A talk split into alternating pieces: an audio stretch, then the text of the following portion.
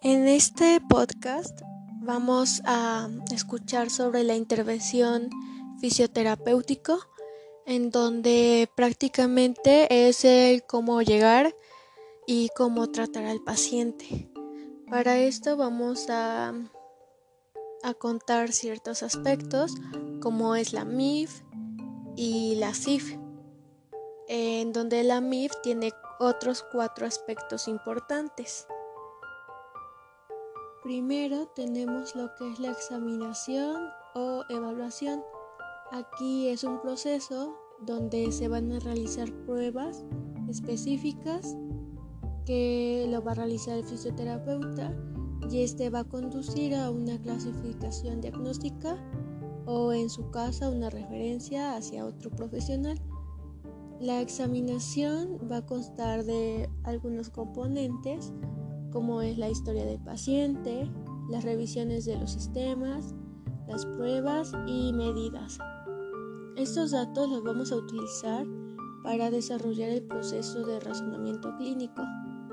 La examinación se va a aplicar a, a los individuos con problemas reales o potenciales, por limitaciones de la actividad, restricciones en la participación capacidades y discapacidades. Y la evaluación es un proceso de análisis de información con el que el fisioterapeuta va a realizar juicios clínicos basados en los datos generados durante la examinación. Los resultados del examen físico, el medio ambiente y el razonamiento clínico le permite al fisioterapeuta determinar los facilitadores necesarios para el funcionamiento em, humano óptimo. Luego tenemos lo que es el diagnóstico fisioterapéutico funcional.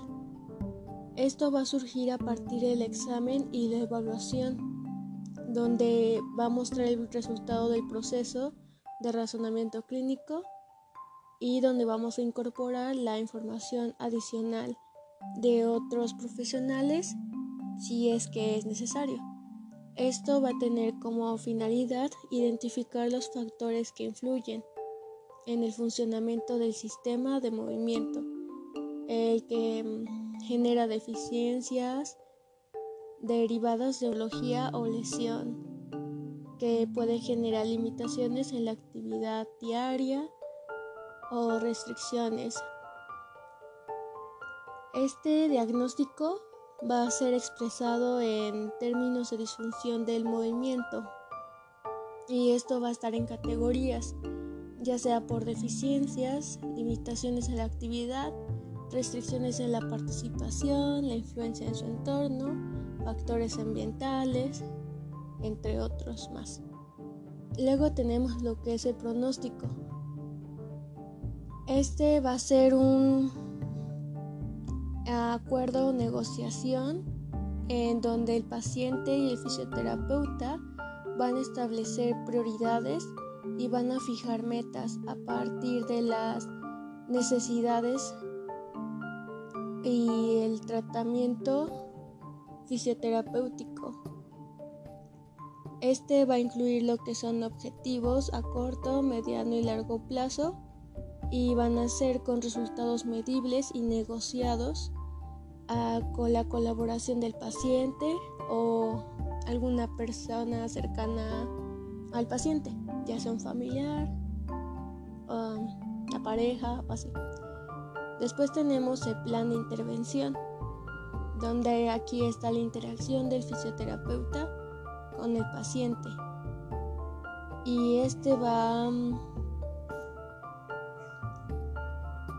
Este va a contar con algunos aspectos y se va a enfocar a la prevención de las eficiencias, eh, de las restricciones de la participación, de las actividades, de las lesiones y la discapacidad.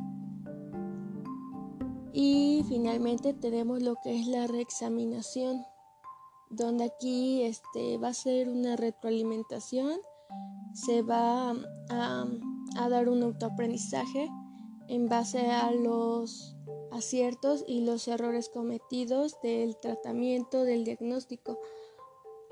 Y aquí vamos a ver si ha funcionado o no y si se han cumplido los objetivos que ya se habían acordado a corto, mediano y largo plazo. Si es que es, hay un buen resultado, pues vamos a seguir teniendo ese plan y si no, pues hay que ver en qué se está fallando para volver a dar un nuevo tratamiento y dar otros nuevos objetivos o metas.